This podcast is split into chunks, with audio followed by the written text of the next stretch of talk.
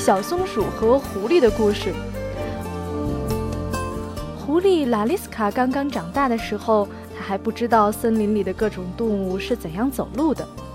一天，它走在路上，松树上掉下一颗松果，咚的一声砸了它的脑门儿。狐狸拉丽斯卡坐了下来，用爪子理了理头发。这个时候，又是一颗松果，咚的一声砸到它的背上。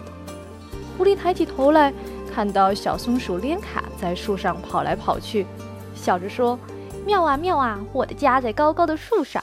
妙啊妙啊，我的家在高高的树上。”小松鼠连卡，是你对我扔松果的吗？狐狸莱丽斯卡问。“是我啊。”小松鼠连卡，你干嘛要扔松果呢？就要扔，因为我太闷得慌了。我逮住你会把你吃掉，你吃不着。不，我吃得着。好吧，那你试试。狐狸拉丽斯卡看了看，心里想到：它也是四条腿，尾巴长得和我一样。现在它爬到了树上，那又有什么关系？大概它是专门在做体操呢。反正它要下地走的，我就坐在这儿等着，等它从松树上下来，就把它吃掉。于是狐狸拉丽斯卡就坐在松树下，把尾巴摊在草地上，就那么等着。早晨等。白天等，可松鼠就是不下来。狐狸心想：没关系，它要想吃东西、想喝水，就要从树上下来了。松树上有没有水？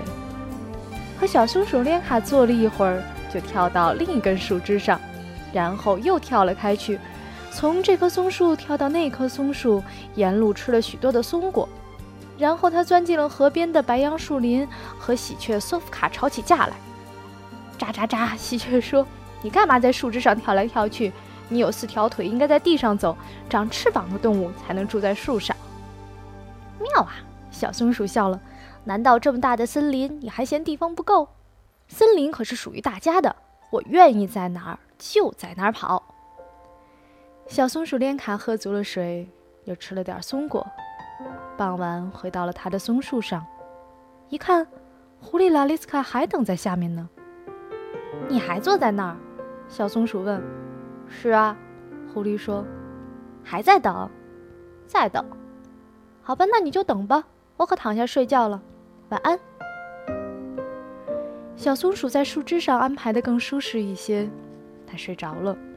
可是狐狸拉丽斯卡还不知道，小松鼠已经吃饱喝足，心想：“没关系，我饿你也饿，我想喝水你也想喝水，我可是很固执的。”一定等下去，你总要下来，要不就因为待得太高了，头一发晕，你就会自己掉到我的嘴里来。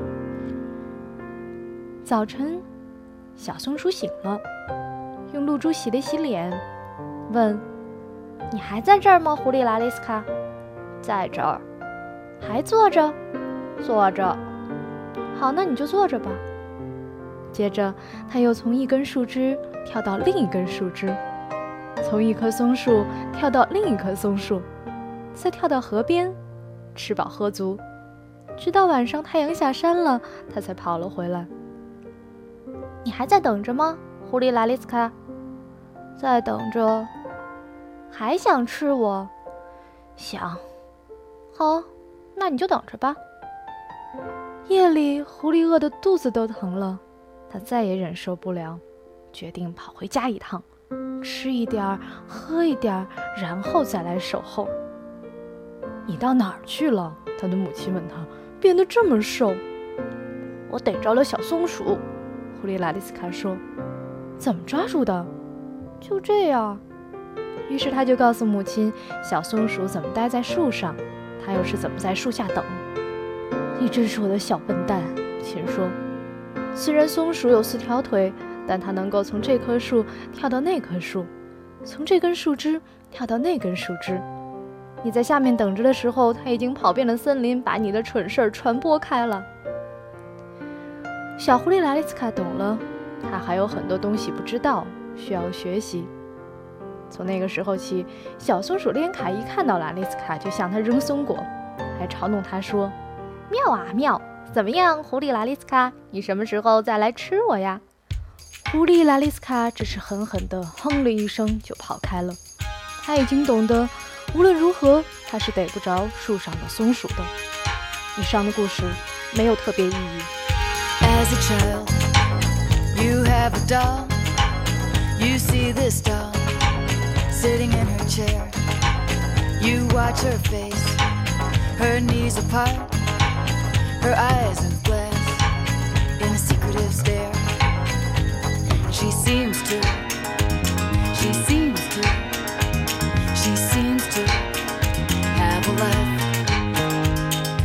seems to, she seems to, she seems to have a life.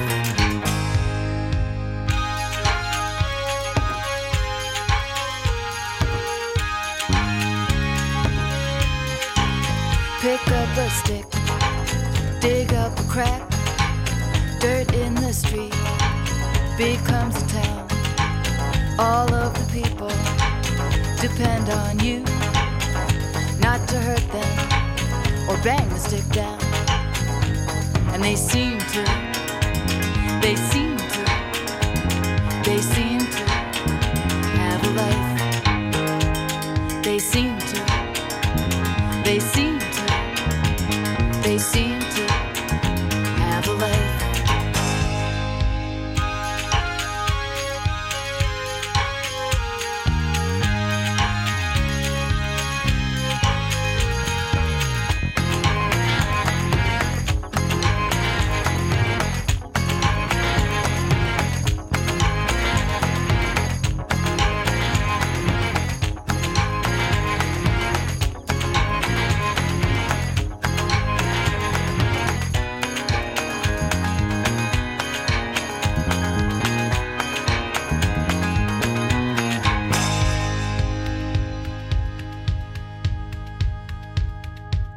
As a child, you see yourself and wonder why. Can't seem to move. Hand on the doorknob, feel like a thing. One foot in the sidewalk, too much to prove. And you learn